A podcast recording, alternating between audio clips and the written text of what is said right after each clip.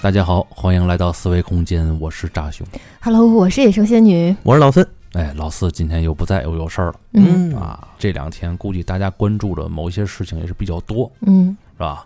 某些糟心烂蛋的这事儿啊，那个咱也不想提，是提点儿还是提点儿大的，是吧？对，这个奥运会奥运会的人好多，这个也挺不容易，坚持上岗，对吗？是啊，啊，带这病上岗，脑子有病，但是还依然在裁判的这个岗位上坚守着。是是是 这种认真的、负责的、这种高度职业化的精神，值得咱们学习一下。啊因为毕竟喝着恒河水长大的阿三们，我操当一回裁判都不容易，我操， 是 是是，对吧？您人家人家要是当地可能举办要一个什么运动会啊，那个脚踩垫子外边去，估计那还是拿分项目呢。啊，对对对对对对，嗯难道这次嗯、奥运会开幕式就预示了这次裁判身残志坚的 调性？这不前两天 我记着好像是昨天我刷到一新消息，好像是日本那边还还各处还遭到雷劈了，好像是啊嗯遭雷劈了？啊，电力系统还出现了短暂的瘫痪啊。嗯。嗯其实啊，我一直看这个，我就在想，我就一直在想，我说这个奥运金牌啊，包括这个裁判，他在奥林匹克赛场上发生的这些事情。嗯，奥林匹克菜市场，哎，这届真是跟菜市场差不多。你像在这种事情上，它其实背后到底是什么？这么样一个严肃的一个呃重大的盛会，嗯，是不应该出现他妈这种事儿，是吧？是因为对于这个奥林匹克来说，啊奥林匹克运动会它有是现代奥林匹克运动会，嗯，古代也有，对对吧？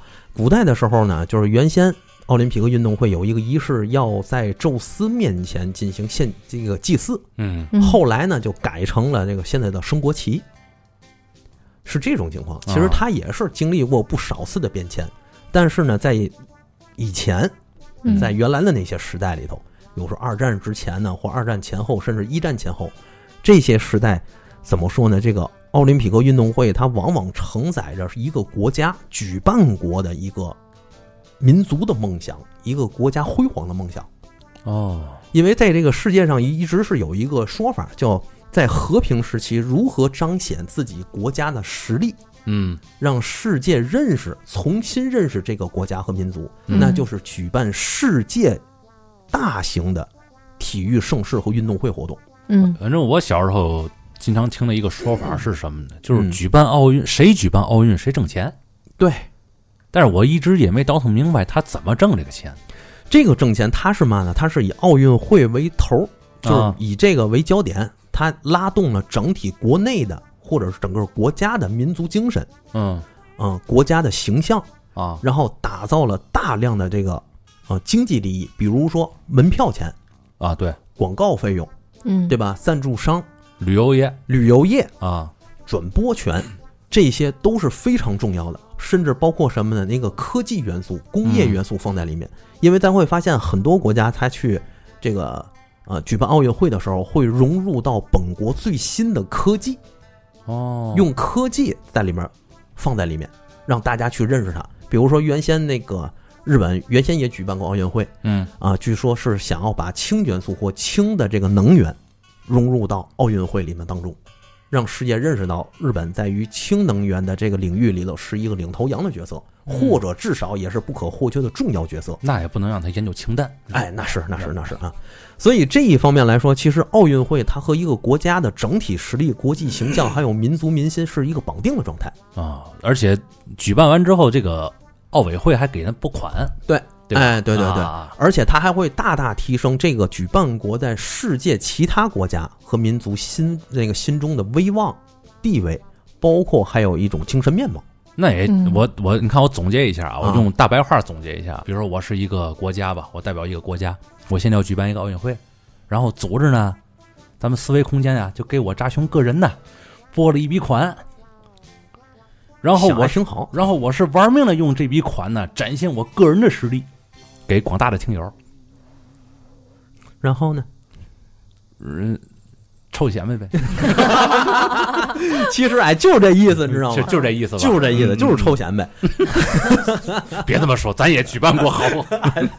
其实就是显摆。咱那叫展示，展示，咱展示，展示，人咱这哎叫哎展示，对对对，，展示。其实这种展示呢，对于任何一个国家来说，它它都是一个正向性的。嗯比如说啊，这次咱二零二零年日本举办过奥运会，以前日本也举办过，嗯，在战后，我记得是六十年代是七十年代初啊，日本举办的那次奥运会啊，其实对于日本的影响非常大，对，因为那次的时候，当当时日本的整个这个国民的素质，包括国内的基建建设，都相当处于落后的状态。嗯就是借助了那次奥运会，这个等整个日本的政府和国家层面逼迫老百姓，这个逼迫打引号啊，就是逼迫老百姓去提升他的个人 素质。一提日本政府逼迫老百姓，我就又回到骂昭和时代了是这词儿用的不太好，啊，就是希望老百姓啊提升他们的这个国人素质，嗯包括干什么呢？两件事儿。第一个事儿，比如说咱现在一提日本，脑里首先是新干线。哎，嗯，对对对对对吧对，嗯那一次借着奥运会的时候，日本修建了第一条新干线。哦，你看，而且把这个新干线投入到奥运会的运营之中。这个词儿算是世界功效了，没错哎，儿，让世界一下子认识到了当时日本新干线的那个实力，嗯，包括建立了国内的那个高速公路，都是让世界重新认识了一下日本。哦，这个弹丸小锅还是很有实力的嘛，哎，对，嗯包括后来的汉城奥运会，那阵汉现在叫这个首尔，原先还叫汉城。嗯他举办奥运会的时候，也是让全世界重新认识了这个当时的韩国这个国家，并且呢，给韩国带来了显著的提升。嗯，包括国际形象上的，包括这个民族上的，包括科技上的，包括实力上的，大家突然发现，哎，这个韩国和咱原来想象的那种那那种那种田园乡村生活不一样。嗯，嗯而且大关关键是那个当初汉城奥运会那主题曲啊，嗯那手拉手啊，嗯那是目前为止啊，嗯大家普遍投票认为所有的奥运会嗯，最好听的那个哎曲子，好多人也都说那届的汉城奥运会配不上这首曲子。哎， 是是是，包括咱零八年的奥运会，其实也是啊，咱们基本上圆了咱们旧中国时代的这个奥运梦。嗯因为这个奥运会这个东西啊，这个赛场这个赛事，它其实并没有咱想象的那么简单。嗯其实它里面有很多的意义。这次的奥运会里也有，比如说我记得伊拉克只派来了一位运动员，他很嗯孤独的入场，但是他这次入场告诉世界，伊拉克这个国家依然存在。包括这次也展现了一个奥运精神。我记得有一个非洲的一个运动员，他是参报的游泳项目，嗯，但是他以前八个月之前他根本就不会游泳。哦他到这儿来之后，自己参自己参赛，自己游玩，全场给他鼓掌起立。嗯，啊，鼓励他，这就是奥林匹克精神的、精神对对这种展现。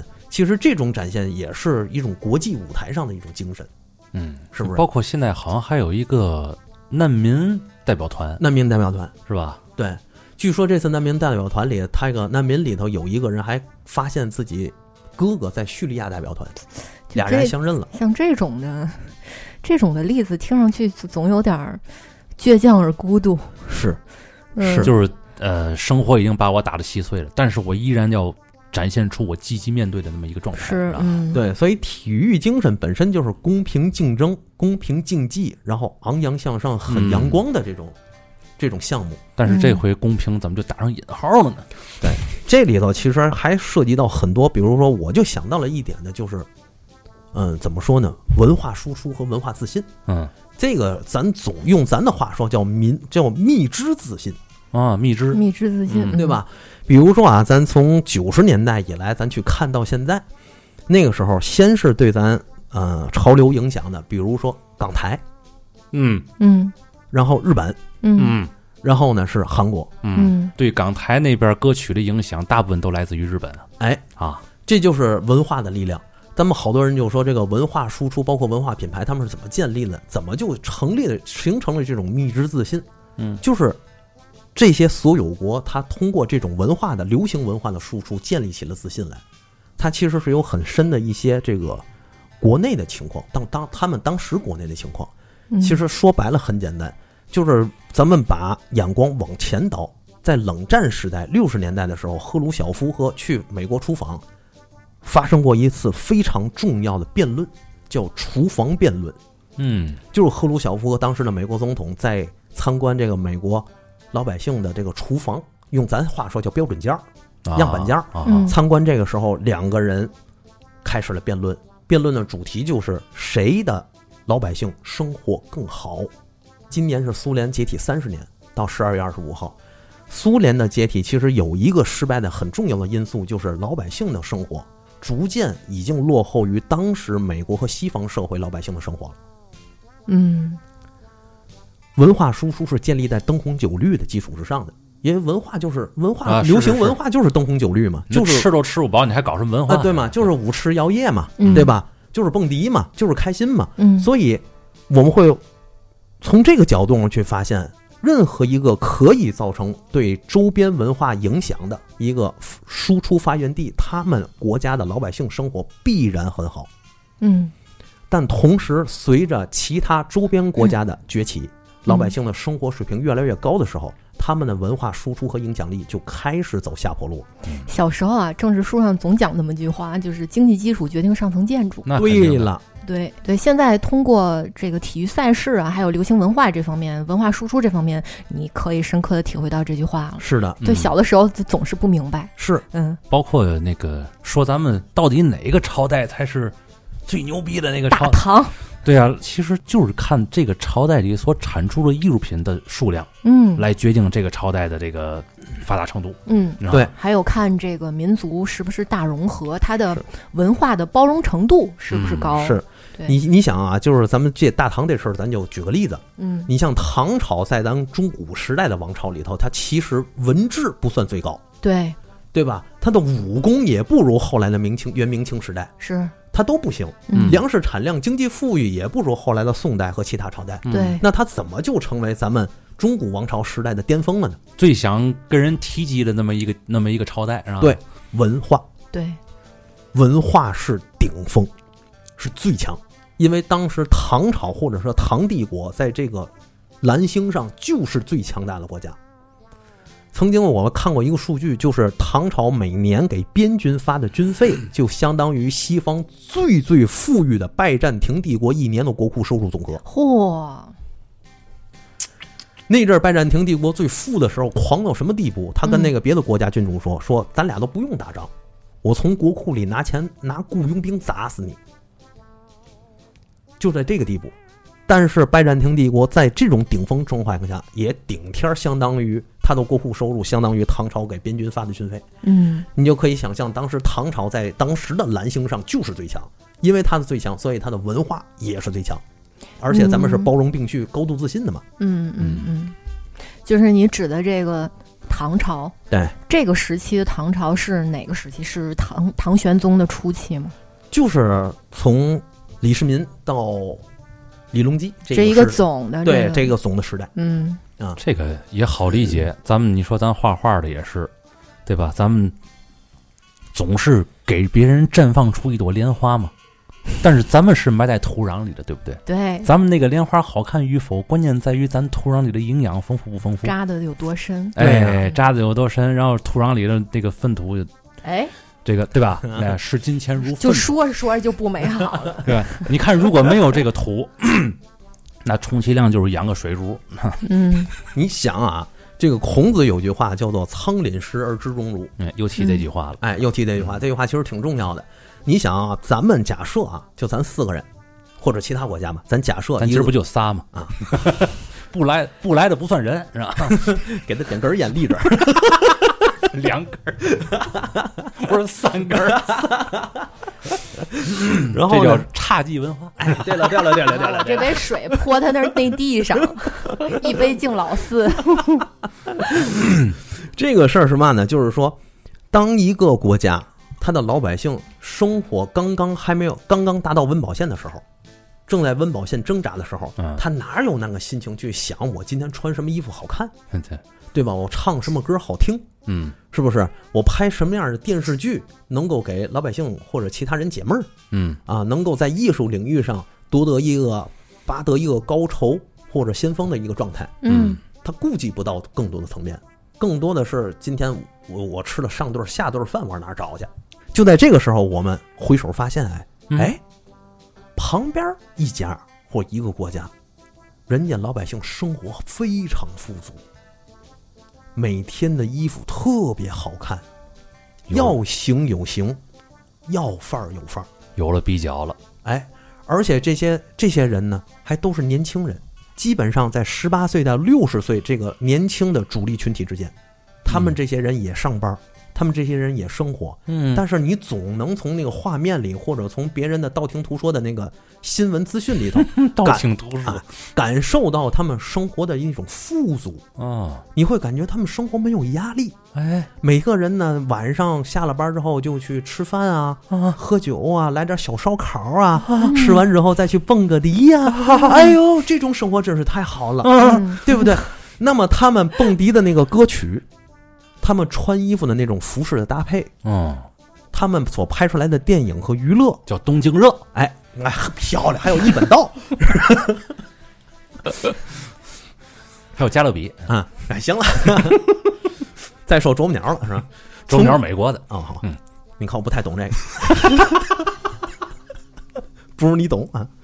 所以从这些方面，咱们就这个在温饱线上挣扎的这些老百姓啊，嗯，就会发现，哎呀，人家的开始羡慕人家的生活，是啊，开始希望我也有这样的生活，就怕这个，对不对？嗯我也希望穿那样红配绿的大垮衣服。而且人配出来之后，咱身上穿的垮，人家配出来怎么就那么好看、高级哎色呢？人人家叫潮，咱们哎叫垮，哎这怎么回事儿？你对说？吗？人家这个流行意识，人家这个文化的这种消费，人家这种电影和这个歌曲，听出来就是那么舒服。嗯，哎呦，特别好。这个其实就是文化输出，它的底层逻辑就是生活水平出现了代差。那这个和文化侵略有什么区别其实这种文化侵略就是要打引号是个伪命题了，啊？在这个大的框架里，这就不叫文化侵略，嗯，因为你没有办法不被侵略。人家已经苍苍廪之而苍廪足而知荣辱了，咱们这儿七十才能吃块肉，那你怎么办？嗯，是不是？对，这种话我们就被动接受。那我可以这么理解吗？就改革开放之前啊，嗯咱们老百姓其实看不到外边是什么样的。哎，你比如说那个时候，总听到一句话，说这这老太太英雄母亲生八个孩子，嗯八个孩子住在五十平米小黑屋里边，嗯，但是每一个都还挺幸福，是为嘛？家家都这样，哎，家家都是这样。然后呢，这个老大娶了个这个新娘子，对吧？中间挂一帘儿，那两平米就是他们的个人空间了。 是但是每家都这样，所以没觉得自己啊日子过得苦或者怎么样的。嗯，这一改革开放之后，看到了外边的世界了。是对，所以改革开放之后出现了一个出国热的现象嘛。对，对，嗯，大我家家里有个亲戚，就是那个时候去的日本。哦，家是里有是是怎么怎么着呢？原来节目里我好像是我应该说过，嗯，但是他那边那阵儿还好点儿，但是他同期去的有一些，到了那边之后，发现婆婆给了他一把镰刀，嗯，这是要当农民去了吗？哎，到那儿就开始收稻子去了。嘿好嘛，但是去去去之前自己不知道是这去种之情前，况。你想能去的年代啊，能去那边儿，经证明家里条件还是不错的。没错儿，嗯，嗯对，嗯结果到那边儿之后干农活去了，嗯，就挺讽刺这事儿。是，所以你可以看得出来，就是后来好多政治家，包括一些那个评论家，他们就在说一句话，就是意识形态的胜利其实就是灯红酒绿的胜利，嗯，就是老百姓生活的胜利，嗯，就是这种。苏联输就输在这儿了，在这个程度上，他就输在这儿了。所以后来我们去看，包括那个日本也好，什么港台文化也好，包括这个韩国的这个文化、流行文化也好，它为什么能有？就是首先第一个，人均 GDP 相当高，哎，嗯，一说这个又又感觉咱八零后啊，确实是又是被扯着了，是吧小小时候都被这些个文化扯着过。对对对，对第一个就是人均 GDP 相当高，人均 GDP 高就意味着他们人均可支配收入高，嗯那么他们就愿意再把自己的收入在这个文化领域上进行投资，嗯，这是第一个。第二个就是年轻人的基数大，这是一个很重要的规律，就是韩国在韩流，就是韩国文化、流行文化最鼎盛的时候，韩国的年轻人达到了百分之七十以上的社会结构，不可消想象消。费人群也在他们里边儿。这个人群百分之七十就是十六那个十八岁到六十岁之间的人群，哦，占到了全国人群的总占比百分之七十以上。那是够多的。当然了，韩国人人口不太多，也就五千多万，嗯，但是这个人口比率相当高，这就他就有了有了这样的年轻人，就有了流行文化的土壤，那肯定的，是不是？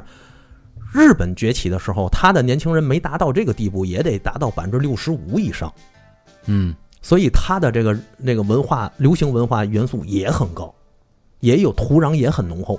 对，传染性很大。对嗯，港台当时也一样。嗯所以一个是经济，人均的 GDP 经济好，老百姓富足，是吧？手里有钱儿。嗯，第二个就是年轻人多。为嘛后来你会发现日本恐日本的那个怎么说？那叫什么日流是是是是叫什么呢？嗯，对吧？日本的流行文化衰败的特别快，影响咱们也就不到十十年或十年出头的时间。对对嗯对，为什么？就是这十年的时间里，日本的这个经济停滞不前，老百姓手里紧了。嗯，他就没有再多的余钱去在这方面进行投资。而咱们的经济又是飞速发展，嗯这麦当劳、和肯德基是越来越便宜了。哎嗯，这是第一个，第二个人口老龄化加剧。嗯，你一到六十岁以后，你别说六十岁，其实对于咱来说，可能四五十岁的时候，你在流行文化上投资就会就开就会 开始降低了除吧？非是发烧级别的。啊哎哈哈，对不对？这样的情况下，其实它的土壤就开始慢慢慢慢变薄了。嗯，你的随着你的人群的老龄化的加剧，那么你的社会贡献值就越来越低。是，那么你人口结构出现问题，你的流行文化就必然要走，要持续走低。嗯，所以这是世界的经济规律。日子都过不上了，我也就不想给文化投资了。对，还有一个很重要的就是经，就是就是圈子的经济功能。嘛叫圈儿经济功能？咱举个例子啊，比如说日本，日本的有一个经济圈儿叫首都经济圈儿，就是以东京为核心，或者以大阪为核心；韩国就是以以首尔为核心。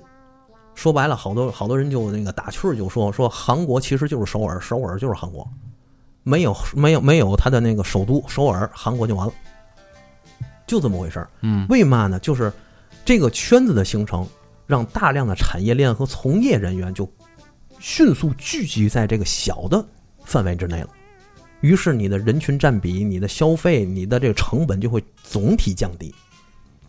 比如说，当年咱的苏联和美国，举一个例子啊，在工业化上举例子，苏联为国地大物博吧，嗯世界最大的国家，嗯，但是它的工业产品，它的那个成本相当之高，为嘛呢？就是资源分配不合理，人基本上都生活在了亚洲那个欧洲地区，产能矿业基本都在鸟不拉屎的西伯利亚，那你可怎么弄啊？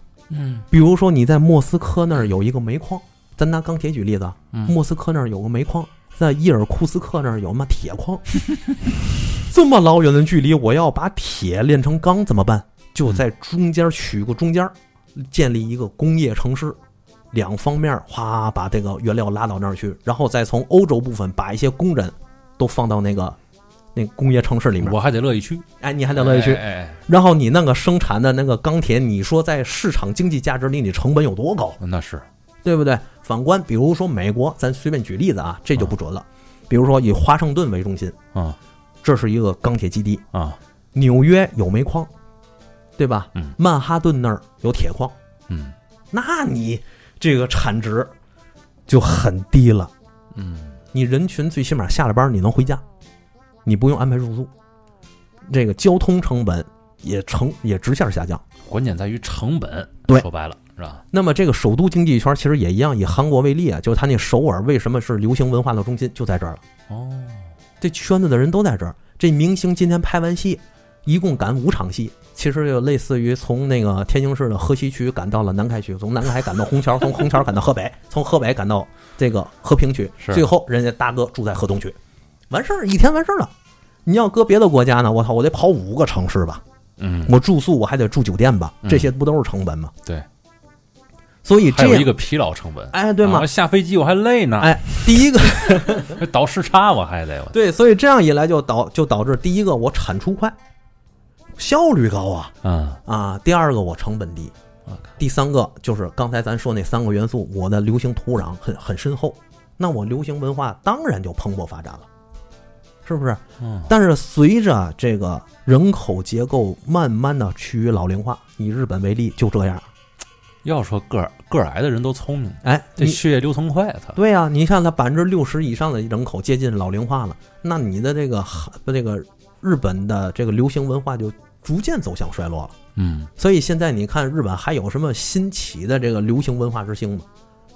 基本没有了，倒也有，但影响力就很小了，很小很小哦了，对吧？现在最后一波在咱耳朵里就是新垣结衣、啊石原里美这帮人， 那都现在都属于老人了。 啊，都都三十多岁了，都五毛四十的人了。他们之后没有再有特别大影响力的了。嗯嗯，你像以前有什么木村拓哉啊，在以前什么那个吉永小百合他们这帮人，安室奈美惠、安室奈美哎惠这哎帮滨人崎 步，啊，啊，消失不见了现在其实也还有，就是活跃在这个岛国动作片里了。啊！是是是是是，天哪！对吧？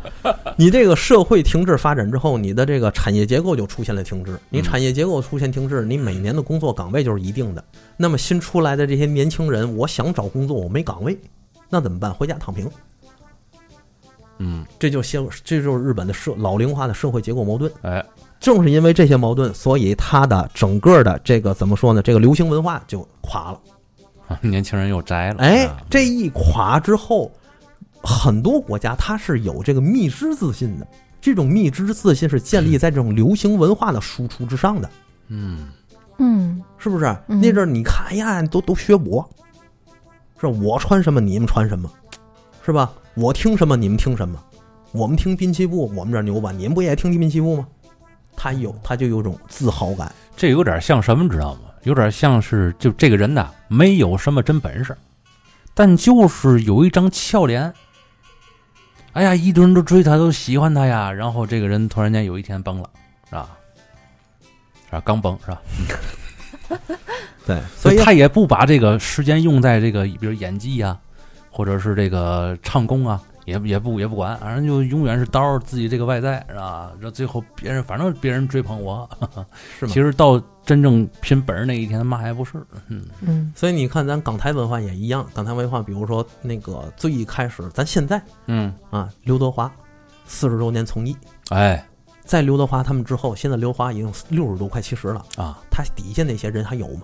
还有没有有他这样的影响力？当年四大天王啊，什么南坛北李啊，嗯，还有这个张国荣哥哥他们这样的影响力，还有这样的人吗？人没家有。人家抖音开一场直播，人家把打赏功能给关 了，我觉得对。八零后最幸福的点就是经历了各个时代的神仙打架对对对对对对，啊这个这有什么幸福的？你像真的是我那个时候的歌坛，嗯对，就是那倒咱们上中学的时候的那个歌坛，那真的是神仙打架。但嗯我现在都不知道去买唱片去买什么。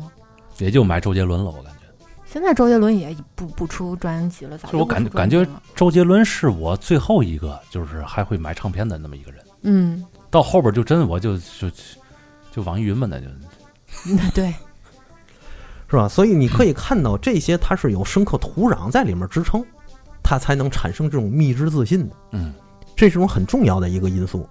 那么现在，这种蜜汁自信在哪儿呢？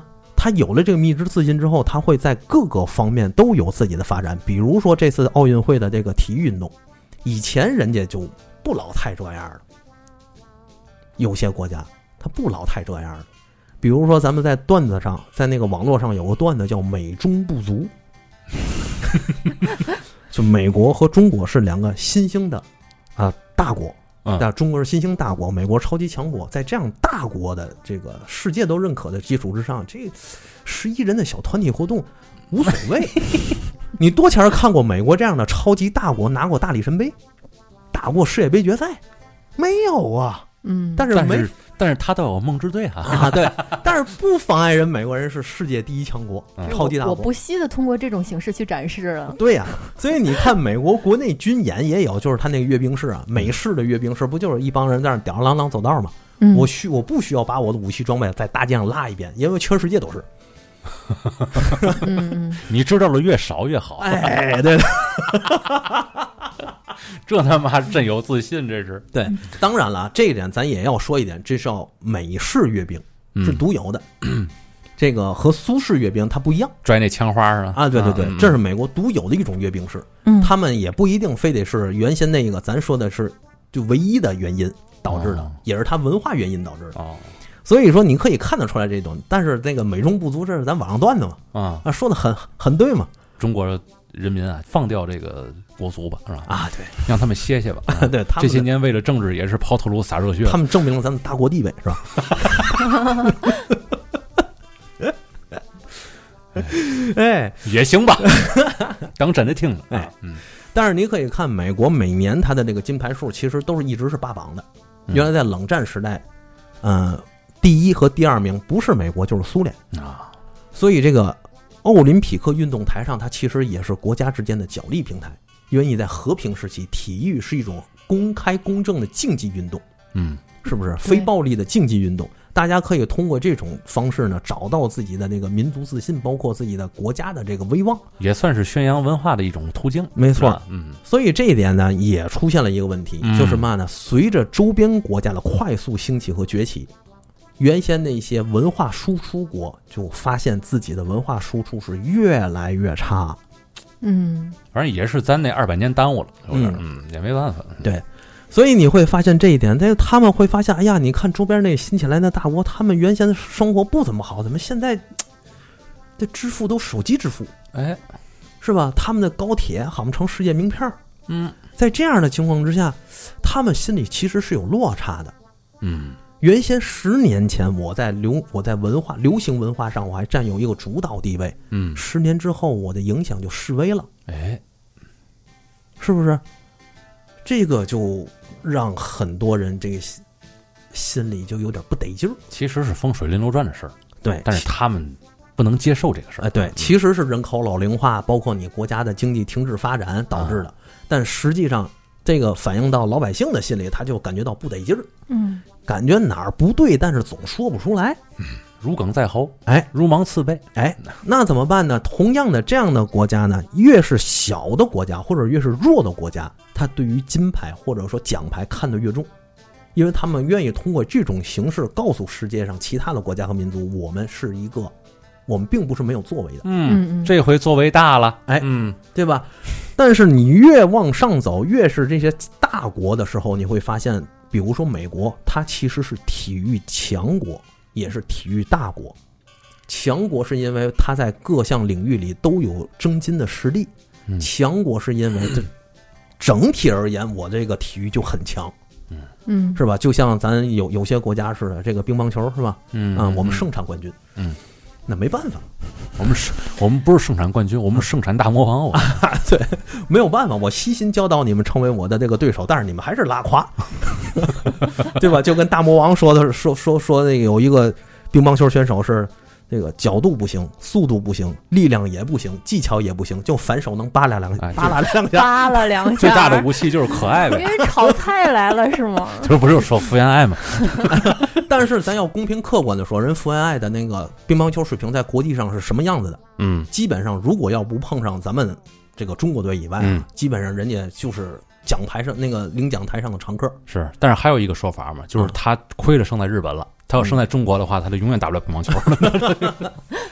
所以这个叫什么？这叫强国。 嗯强国就是我有一个稳定的体制，我有一个稳定的体系，能够产出大量的运动人才和竞技人嗯是才。体系很重要。嗯哎没错我不需要某一个人在发挥灵机一动或者个人的努力才能得到一块奖牌。所以这个方面就是有些国家，它在比如说像美国，它也不是所有体育领域里领域里面都很强。是乒乓球就不行，哎，对，你看人都不在，人是人都不来， 丢不起这人， 对吧？马马拉三足，美国人来了，然后组建了乒乓球梦之 队，连你妈连你妈三十二分之一决赛都进不去， 嗯三十二分之一， 来干嘛？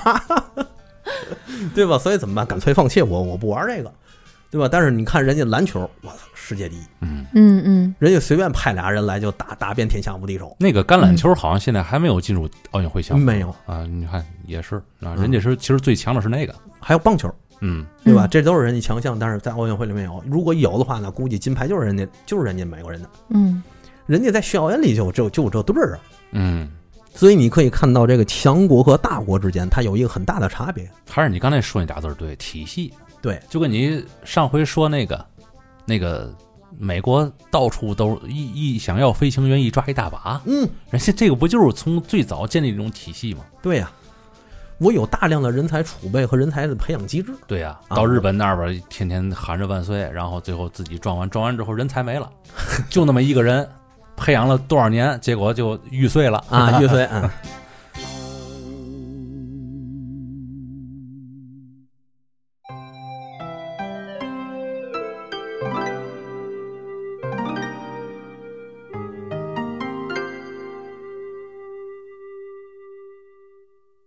所以那阵儿有一句话叫做“体育强国向体育大国迈进”，嗯，这是一很重要的事儿。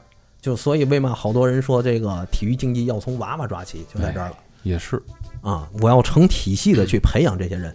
所以你会发现，也正是因为这些，包括这个失落感，包括这个不解，是吧？包括这些迷之自信，嗯，嗯，才导致了很多事情的不公正的发生。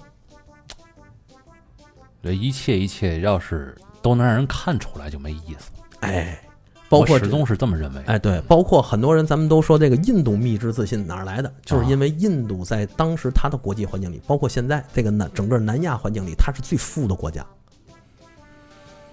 只不过它运气不太好，对吧？周边有一个国家比它还牛，它没办法。 他说：“我已经是这个周边最强的国家，怎么你们能这样？他就理解不了，不是他，你说这个富是他那个物产，包括物产，包括老百姓的生活。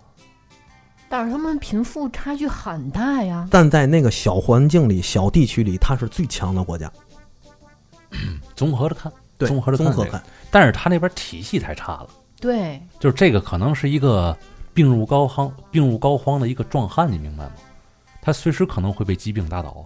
对，他里边的内分泌系统，它有紊乱的那个可能。还有一个事儿，知道吗？还有一个事儿是我们军迷圈里总说，这个东亚这个地区叫怪物房， 就东亚怪物房操，盛产旧知识，啊，哇，大量的怪物性的国家都在这里产生。你你说这怪物性是怎么个怪物法儿？咱就说朝鲜行吗？行，行，哎朝鲜这说个说不行能又能怎 么样？朝鲜这个国家，它的军事实力在很周边的这个东亚大国里，哪哪一个嗯算不上什么东西。嗯，但是如果把它放之四海去看，全整个蓝星上去看，朝鲜吊打世界百分之八十以上的国家，嚯，哇，你都想象不到。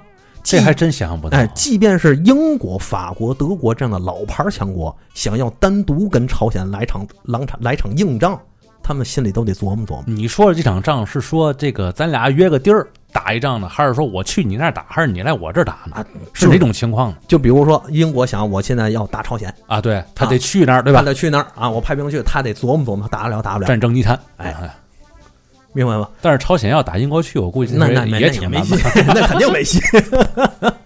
对，这情况还得说明白了，是吧？对，你想周边那些这这大国，上头俄罗斯，啊，那边美国关岛，下面日嗯本，这边韩国，哪个不是哪个是好惹的鸟？嗯你朝鲜跟人家比跟比得了吗？嗯，所以在这个特殊的热点地区之内，我们就管这叫东亚怪物范儿。你们军迷圈的一个要军迷词圈儿啊，对但是他拉出去，哈，是吊打世界百分之八十国家，南美国家没一个能跟朝鲜打的。我这么就就就很明显，就这么说。什么巴西呀、什么墨西哥，什么智利、那阿根那廷，几个是差点儿吧没戏，对吧？欧洲呢也不是随便一个国家就能跟朝鲜死磕的，所以为嘛好多人说蜜之自信就在这儿了？还有一个蜜之自信是，哦，一个小点，比如说我哪儿都不如你，但我就个儿比你高了那么五厘米，哎哎，我就自信心就起来了，你哪儿都不如我，就因为这五厘米，是这意思，是这意思吧？是这意思，啊有。点这意思，有点这意思，知道吗？其实综合实力跟你比，他妈不是完全不是一维度，我操！哎，对，所以又就是就是三点：经济实力强，年轻人多，嗯然后呢，这个潮流文化多嗯，然后就通过这些就建立了自己的蜜之自信。同时，这些蜜之自信的国家，在面对真正的强国的时候，他他们其实是种认怂的心态。比如说，比如说，咱还拿韩国举例子，韩国他会觉得，如果美国认可了他的流行文化，他觉得很荣耀，哦，杀马特，哎，很光荣。你看美国这样的爸爸型国家，就是事实上他的爸爸型国家，他都能认可我这个这个东西，他很，哎呀，心里很开心感觉像是我儿子啊画一张画给我看，啊，我说不错，对吗？就这意思， 是这意思吧是这意思。但是他当真了，也得看这儿子什么星座的， 是啊，白羊，他那就当 真了。嘿哈，嘿哈，哎 那是你儿子啊，确实是，，我没办法，我操，没法说，你儿子怎么就是白羊座？啊你说这，那怎么办呢？嗯 你这当当哥的也不好好管管你，嗯， 走个伦理根。嗯所以你看，这会儿就是就是一点，就是国家强盛的时候，很多的他们那个强盛国家的老百姓，嗯他们就有这种文化自信和密制自信在里面，嗯他们就反映到了有些国家超过他们时候，他们心里就开始有落差，接受不了，那怎么办？在各种细节和小问题上给你找事儿。哎呦，那这开幕式算是他们找事儿的一个表现方式吗？我觉得是穷表现 出来的，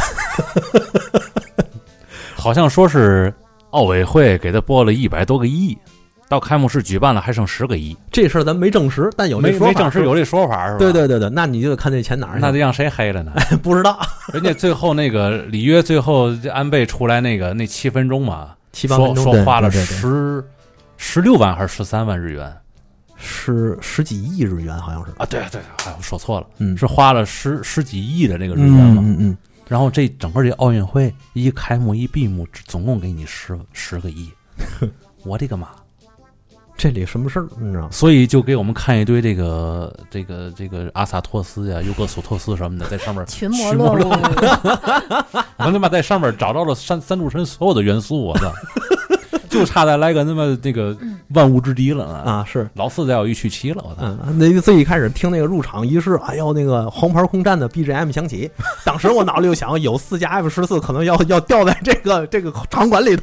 其实原来最早那个版本不错，嗯里边还有什么带有克洋啊什么的这这种元素，马里奥什么的那种任天堂嗯，那些元素可能都在里边儿，嗯但是这回就就改了，改嗯这就是一个艺术家策划的开幕式对和这一个从商的，对吧？哎，一个商人策划的到后来不就的换区了吗？别，到后来不就换对啊换成换成这样了？换成个商人，说是为省钱，但其实那钱都哪儿去了呢？哎，那钱到哪儿去了？而且你你省钱，你可以啊，你们国家自己的那个内部情况嘛样的，我就不管了。但是你说，呃，很现在其实很多人也在聊开幕式的这个节目到底嗯是讲了什么意思，嗯，讲了也挺通透，也挺对的。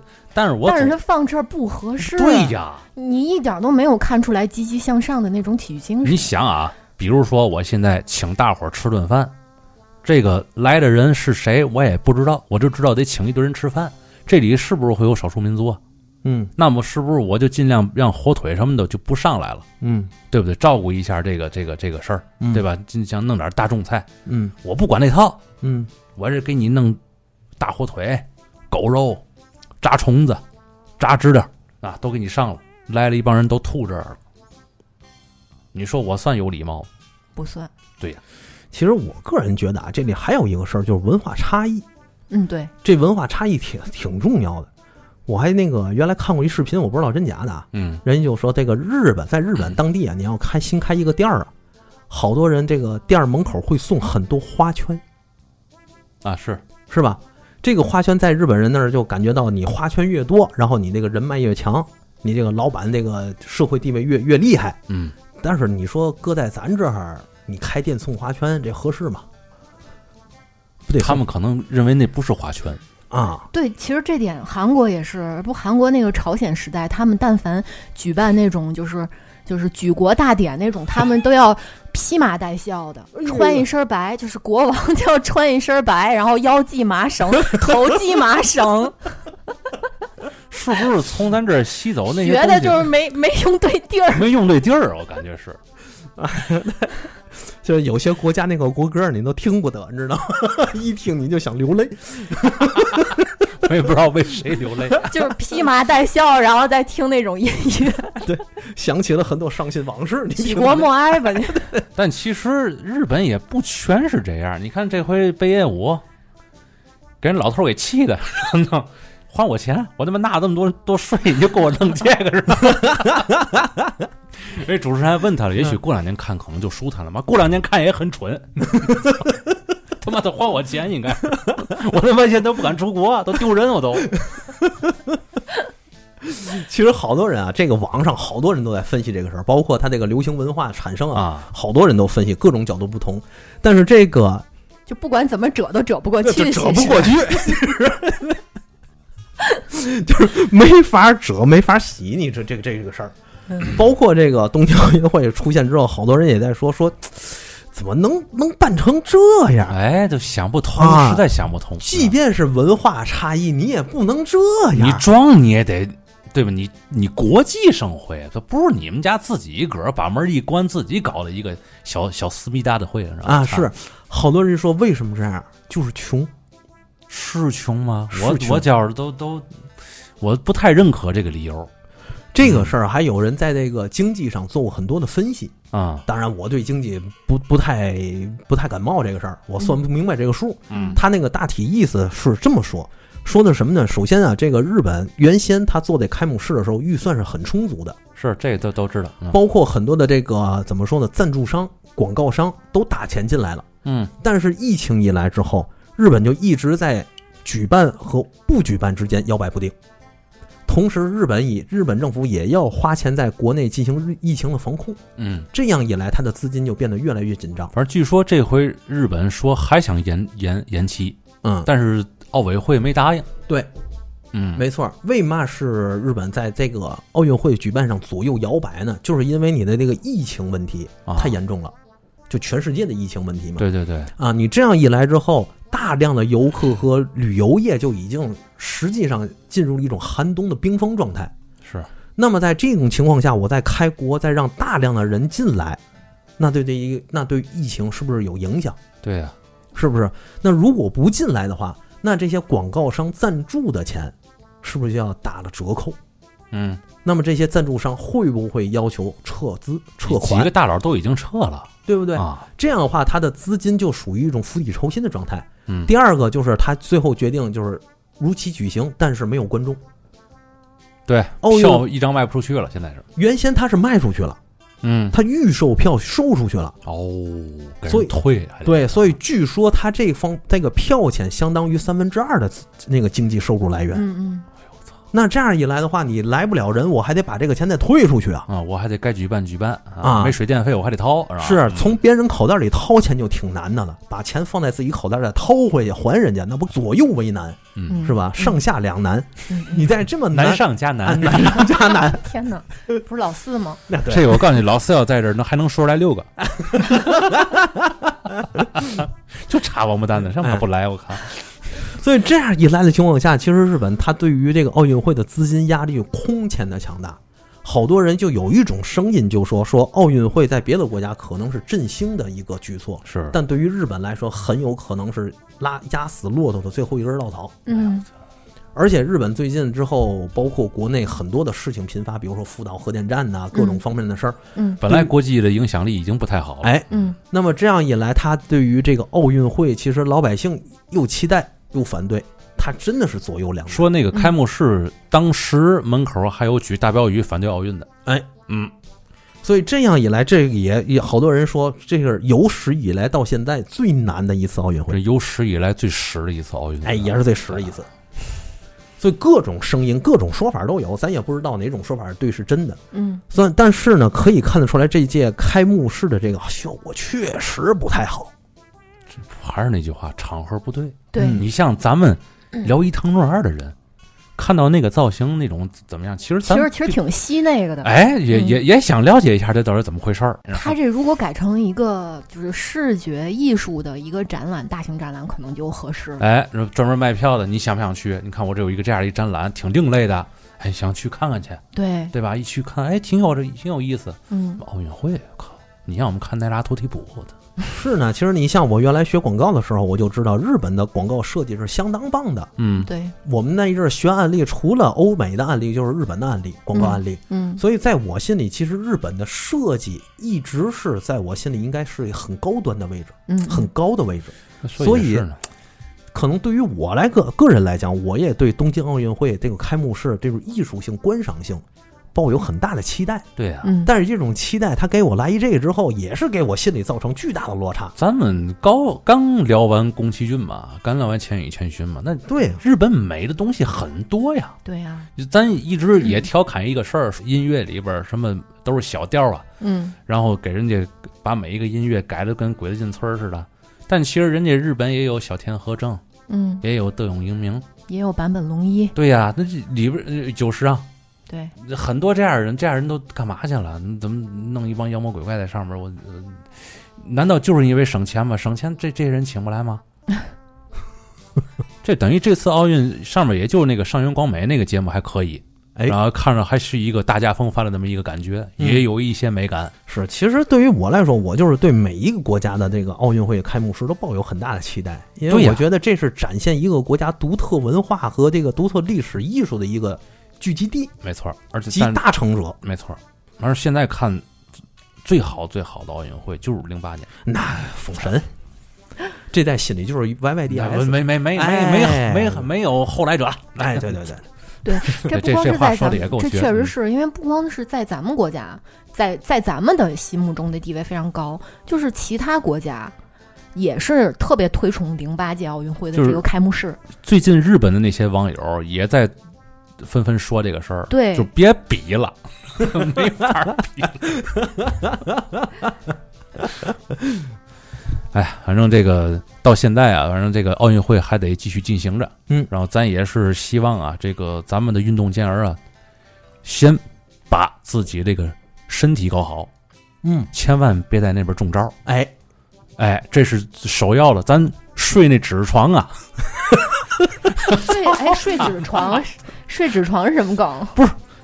那你说这日本人啊，给咱准备给所有的这个运动员呢，准备的是那种拿纸夹子摞起来的那种床，他们说很结实，我为也不知了道，环保是吗？好像是这么说。嗯，为了，但是人家嘛，人家自己本国那运动员睡的可都是宾馆，我操，你这玩意儿 呢，真是。呃，对，这个不，这个是嘛呢？就是这种反感来源于不平等，你明白对吗你？你对对对，你要不就一视同仁，我们啊自对己也睡这个，哎，对，对吗？对对对，我们这回就来的就是这个环保这个这个这个事儿，咱们我们运动员也睡这个纸床，哎他妈让让咱睡， 他他他妈自己住宾馆去，对他一般待客之道应该是把好的都给都留给哎对是吧客人，哎哎，所以说我我觉得呀，这个缺少了一些风范，今天的这个日本呢，我觉得和七十年前其实没有什么太多区别。说句实在话，我感觉本质上没有，并没有，有，并没有什么呃实质上的进步啊。没有，没有，因为这个，呃咱盗用，咱们咱用外国人的说法，比如美国人的说法，就是说日本是一个没有战略的民族，嗯，它只是一个拥有工匠精神的二流国家，嗯，耐人寻味，嗯，是吧？耐人寻味吧。嗯所以在后来，我这次东京奥运会出了这些事儿之后，包括这些这个裁判带伤上岗，嗯，脑子有伤，哎，脑子有伤，我当时就心里就在想一件事儿，哎平和心态去看这个，嗯，嗯，因为我们现在已经崛起了，对对吧？我们已经不会再像原来一样，就把一个奖牌看得那么重哎了。呦，李宁、啊高，敏、孟慧兰这后边儿，只要你不拿金牌，嗯，你知道那个时候压力多大？只是要不拿金牌，那唾沫星子乌泱乌泱的。是。所以在有些项目上，咱即便是传统的优势项目嗯啊，咱失分了，没有拿到金牌也无所谓，嗯，平和心态看这个事儿。就用就像那个教练刘国梁说的，这也未必不是个好事儿，哎，是不是？嗯，很多事情都是这样的。尤其乒乓球是吧？哎，乒乓球是，你想啊，你每年华山论剑就那四个， 前两天啊，我妈还说呢，知道吗？就是哎呀，这个乒乓球决赛咱得看一眼呢。我说那您看呗。这一看都是咱自己打，我妈就把那本合上，干别的没也没嘛意思，没是嘛 吧？意思。是吧？你看华山论剑就那四个，嗯，最后导致的是什么情况？知道吗就整个江湖这整个水平啊，就因为有那四个在了，嗯，哎呀，咱也就甭努力了，哎努力是半天也没嘛意思，是这就意味着什么？那四个的水平就逐渐的往下拉了，是因为他没有对手了，是你你越强，别人就越弱，对，你要是想再突破自己，这就不是一个好循环，哎，就是刚才你说那个例子特，我觉得倍儿哏儿，嗯，也倍儿对，嗯就是嘛臭棋篓子。哎，对，对吧？俩臭棋篓子下棋，你越下越臭。你不得跟那个高手博弈，你才哎能提高自己的棋艺吗？是是是，你天天就拿那个臭棋篓子找平衡，那你最后你只能越下越臭。是你想，啊你天天陪人聂卫平下下围棋，你水平能多低？ 对呀，这聂卫平这水平就越来越臭。拉低聂卫聂卫平水平， 就是啊，人家水平就越来越 臭。人家最一开始下棋还动脑子，后来跟你下两年，那下棋都不用动脑子，他他一不动脑子，他估计越来越臭 越了。真抽。你再遇见那个动脑子，他不就是不行了吗？哎 所以这就是良性竞争的巨巨大性和重要性，是这意思吧？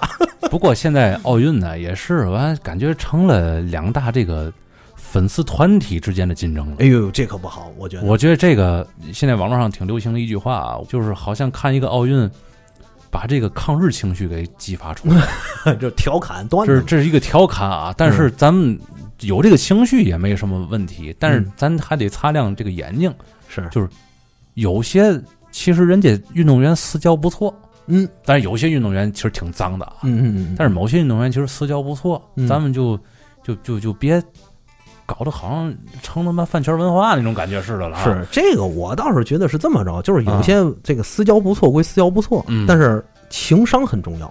啊就，说白了，用咱的话说，叫接人待物，嗯，对不对？接人待物在某些场合上还得稍微注意点，包括自己那个表情包管理、眼神儿啊，眼神儿什么的，要不你真是这个让让人起反就是感。你赢球没事儿，你别跑刘国梁那儿，你叫嚣 去。那人家最后来一句不许让他活， 别叫他我听明白了。人也哎够惨哎的，好不容易赢一回，我 操！不是弯弯的一个网友说嗯，这个不懂球的胖子是谁？ 我有时候觉得其实。哎呀，其他国家，尤其在乒乓球这个事儿上啊，赢咱一次，我有时候挺替人高兴的， 是吧？是是，实打实 的讲，这个这无无无关乎于爱国不爱国啊！我是觉得这，因为咱这实力就实无在敌是多么寂寞。不对我，我总觉得应该是自从瓦尔德内尔 啊， 老瓦是吧？对啊好家伙，我就这感一觉，杆子杵的，我就感觉自从瓦尔德内尔在我儿时的时候退役了，那嗯就是那是王王涛、邓亚萍的那个那嗯是个是时是代，是是，就咱咱中国乒乒乓球啊，就太寂寞了，和足球一样的寂寞，嗯。一个是垫底儿的寂寞，一个是王者的寂寞哎，这次我记得这个铜牌是个德国人得的。啊。哎呦，我看着感觉给德国运动员给激给激动的 流泪儿了，在举着牌， 得得牌了。 我在这个项目上有一块牌子。哎呦哈，这个弥足珍贵。对， 所以有些时候就是这就是一种自信， 嗯就是一块奖牌的得失，嗯无外乎也不会影响到咱们对这个项目的优势地位嗯和这个实力水平。嗯这就我觉得就叫自信了，嗯，对吧？有些地方咱确实是不如人家，咱得一块儿奖牌，哎呦，弥足珍贵。嗯哪天咱国足取了那个举起了大力神杯，那去举国欢腾。但是我还是感觉啊，就是调侃有个度，嗯，因为你调侃过了，本身就显得咱们不自信了，哎是对吧？你这一直以来就是说那个菲律宾那砸坑队嘛，就是跳水啊、炸鱼队啊，炸鱼队嘛。啊然后炸鱼队你说你说人家也是，您天天也没有多长时间训练。对吧？人上、白天上个班还得忙于生计，晚上嗯去那儿跳两下，人弄成那样，也挺搞笑的。其实，对，搞笑归搞笑，但是我觉得这样的情况就是重在参与， 对，就奥林匹克精神的展现哎没了。错儿，所以咱们你看人家有时候出个丑那个嘛，咱网民呢还是这这没也也不笑一笑就完了，也不用说好翻来覆去的拿人家那砸挂了哎，，对吧？是，包括那个伊藤美诚嘛，他那个他妈妈小时候一直跟他说嘛，你你你以后一定会战胜中国队嘛，就给给他洗脑， 就好多现在中国网友也是也是砸这瓜，嗯，就是那个在电视里放着，然后有中国网友过去跟那个伊藤美诚隔着屏幕咬耳朵嘛。你妈妈是骗你的，这相声包袱倍儿足。在那儿正发球的，你妈妈是骗你的。下 buff 呢？其实人家母亲啊，就是给自己孩子定一个这目标，其实我觉得立意挺好的。也证明咱们乒乓球确实太他妈魔王了，简直。 哎，对，嗯这个侧向证明就是太想被太别人太寂寞，太想打败你了，你太强了，哎是吧？是是，有时候就是分清到底某些事儿是裁判的裁判的原因，还是运动员真脏，知道吗？啊这是没办法，是谁知道这后边有什么其他的猫腻儿，咱也不理解，咱隔着那么老远了，你知道吗？是，行吧，那这个反正也是祝愿这个都健健康康回来。哎，嗯对哎，了对，然后这个顺利把这个把这次难关渡过去，对对，对然后对看看这个日本这个闭幕式有有有多么更加让人不堪入目，这个 不是我已经没有办法说期待这两个词儿了，没法儿，因因为因为现在明显的已经有一个实锤了，就是嗯经费不足了，哎，是就看看这个啊，嗯，整整点儿其他的救救日支配者上去吧， 是吧嗨，没准这个闭幕式啊，摆几台 PS 五，让大家在那玩玩游戏，打这这我觉得也挺好来个老板还在那儿卖牌儿呢，啊。对，老板卖牌儿，好吧，那咱继续期待吧，继续期待后边的这个奥运盛世吧，是吧？这嗯本期节目也到此结束啊，嗯听众朋友们，拜拜。拜拜。拜拜。